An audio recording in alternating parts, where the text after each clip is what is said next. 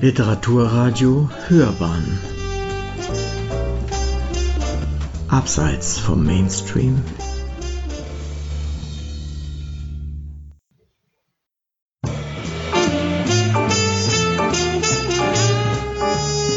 Literaturradio Hörbahn. Abseits vom Mainstream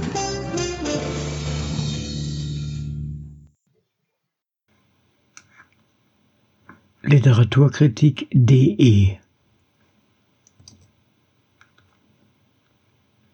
Biografische Essays und ein neuer Brunetti-Krimi. Zu ihrem 80. Geburtstag erzählt Donna Leon aus ihrem Leben.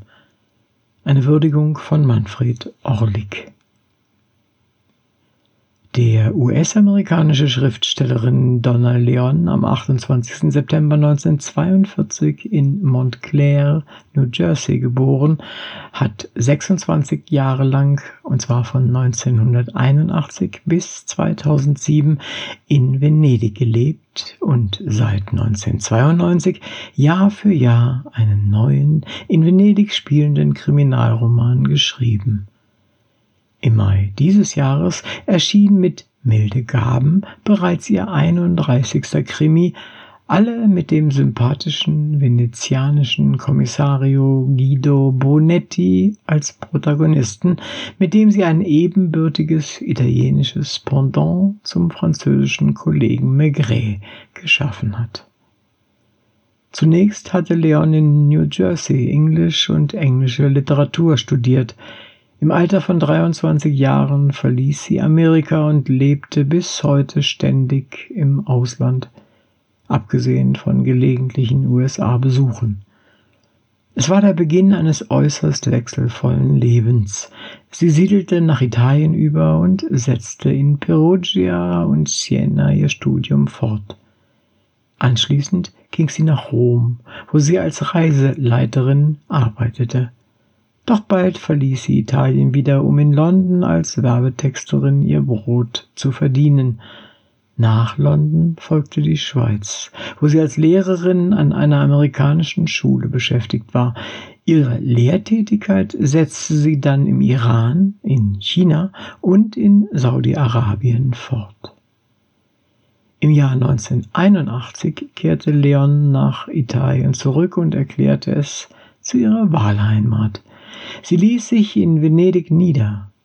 Bis 1995 war sie als Professorin für englische und amerikanische Literatur an der Außenstelle der University of Maryland auf dem US-Luftwaffenstützpunkt Vicenza tätig. Erst mit rund 50 Jahren fing sie an zu schreiben.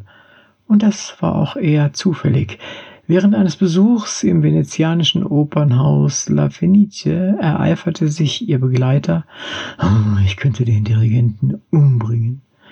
Donna Leon beruhigte ihn, ich erledige das für dich, aber in einem Roman. Und so ließ sie in dem Roman Death at La Fenice, der 1992 erschien, den Dirigenten mit Gift vom Pult befördern ein Jahr später in deutscher Übersetzung als venezianisches Finale. Bereits mit ihrem Erstling erzielte Leon ihren literarischen Durchbruch. So wurde sie mit dem japanischen Suntory-Preis ausgezeichnet. Aus diesem erfolgreichen Romanauftakt wurde eine Reihe, die seitdem im Jahrestakt literarischen Zuwachs bekommt.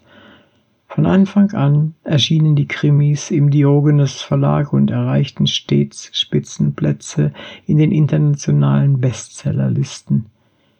Die meisten ihrer Krimis spielen in Venedig. Neben der spannenden Handlung und der Auflösung des Falls, meist ist es Korruption, Betrug oder Mafiamethoden, baut Leon auch oft gesellschaftskritische Töne in ihre Romane ein. Die private Familienidylle ihres Kommissars bildet dabei den wohltuenden Gegenpol zu der kriminellen Seite der Lagunenstadt. Gewalt kommt in ihren Romanen selten vor. Mir geht es um die Aufklärung, um die Darstellung der Zusammenhänge, nicht um Blut und spritzende Hirnmasse, äußerte sie einmal in einem Interview. Seit Jahren hat Donna Leon ihren festen Wohnsitz in der Schweiz. Venedig stattet sie zwar regelmäßig, meist aber nur noch kurze Besuche ab. Sie kennt die Lagunenstadt in und auswendig und muss für einen neuen Roman nicht extra eine Tatortbesichtigung vornehmen. Leons Romane wurden bisher in 35 Sprachen übersetzt auf ihren Wunsch hin jedoch nicht ins Italienische, damit die VenezianerInnen, von denen sie ihre Geschichten und Ideen hat, weiterhin unvoreingenommen mit ihr umgehen. Sie möchte eine von ihnen sein. Zur großen Popularität, vor allem in Deutschland, trugen auch die bisher 26 TV-Verfilmungen bei. Seit 2000 ermittelte Kommissario Brunetti im ersten deutschen Fernsehen. In den ersten vier Fällen der Reihe wurde der Ermittler noch von Joachim Kroll verkörpert. Ab 2003 übernahm Uwe Kockisch die Rolle. Die letzte Folge, aus deren Handlung hervorging, dass die Reihe endet, wurde am 25. Dezember 2019 ausgestrahlt. Ihre Krimireihe hat Donna Leon jedoch fortgesetzt. Kommissario Brunettis neuester 31. Fall Milde Gaben beginnt zunächst recht harmlos. Über Venedig hat sich ebenfalls die Ruhe der Pandemie ausgebreitet. Die Touristen bleiben weg. Geschäfte und Restaurants sind geschlossen. Selbst die Straftaten sind auf einem Tiefststand. Da wird Brunetti natürlich vollständig geimpft, in seiner Questura von Elisabetta Foscarini, einer alten Bekannten, um einen Freundschaftsdienst gebeten. Diese macht sich ernsthafte Sorgen um ihre Tochter, die Tierärztin Flora. Die Mutter bittet den Kommissar verdeckt zu ermitteln. Natürlich ist Bonetti hilfsbereit, doch wird die Tochter wirklich bedroht oder sind es nur übertriebene mütterliche Befürchtungen? Nach einem Einbruch in die Tierarztpraxis stößt Bonetti jedoch auf einen Sumpf von Scheingeschäften, Unterschlagungen und Steuerhinterziehungen, in die Elisabettas Ehemann Bruno del Balzo verwickelt ist. Er hat vor drei Jahren eine undurchsichtige Stiftung gegründet und finanziert damit ein Krankenhaus in Belize. Das erforderte stets regelmäßige Besuche in Lateinamerika, meist in Begleitung einer attraktiven Finanzberaterin. Doch kommen die Spenden wirklich in der Ferne an und existiert das Hospital überhaupt? Auf einer Fotografie sieht es eher aus wie ein Hotel. Fragen über Fragen. Brunetti ärgert sich, dass er nicht als umsichtiger Polizist gehandelt hat, sondern quasi zum Privatermittler seiner ehemaligen Bekannten geworden ist. Anscheinend geht es Elisabetta nicht um das Wohl ihrer Tochter, vielmehr hat sie etwas ganz anderes im Sinn.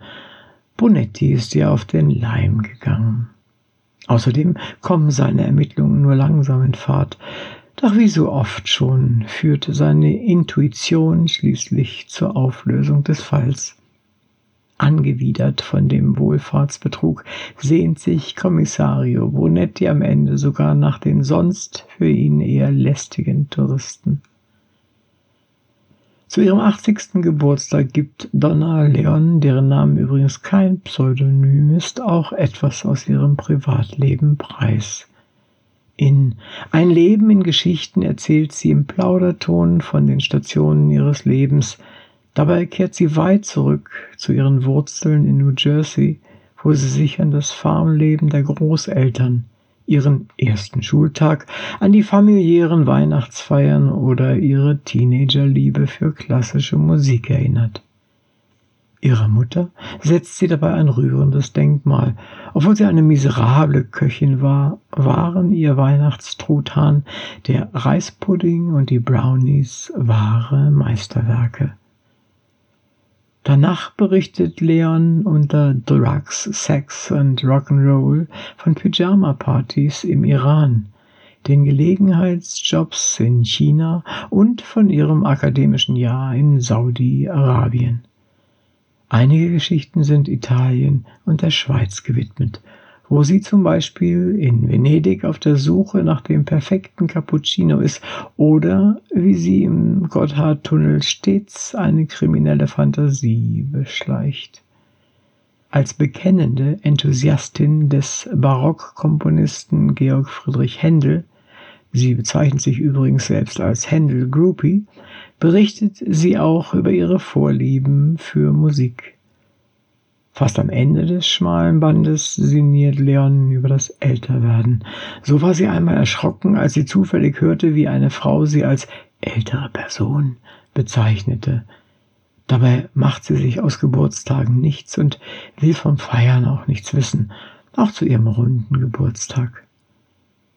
In den autobiografischen Essays Kurzweilig, humorvoll und ehrlich verrät die Lady of Crime viel über sich und ihre Vorlieben und Abneigungen. Geschichte für Geschichte. Und sie gesteht, dass die Vorstellung, sich mit 80 endgültig an einem Orden niederzulassen und nur noch eine Sache zu tun, für sie überhaupt keinen Reiz hat. Nach der Printausgabe ist auch ein Hörbuch mit einer vollständigen Lesung der Geschichten erschienen. Als Sprecherin konnte die Schauspielerin und Sängerin Annette Renneberg gewonnen werden, die regelmäßig mit Donna Leon bei Lesungen auftritt. Außerdem verkörperte sie in den Brunetti-Verfilmungen die Signorina Elettra Sorzi, die Sekretärin des Kommissarios. Donna Leon hat nun aber nicht die Absicht, ins ernste Fach zu wechseln. In ihrem Vorwort beruhigt sie ihre treue Leserschaft. Sie werde auch in Zukunft Krimis über Kommissario Bonetti schreiben. Sie hörten Literaturkritik.de Biografische Essays und ein neuer Bonetti-Krimi. Zu ihrem 80. Geburtstag erzählt Donna Leon aus ihrem Leben. Eine Würdigung von Manfred Orlik. Sprecher Uwe Kulnig.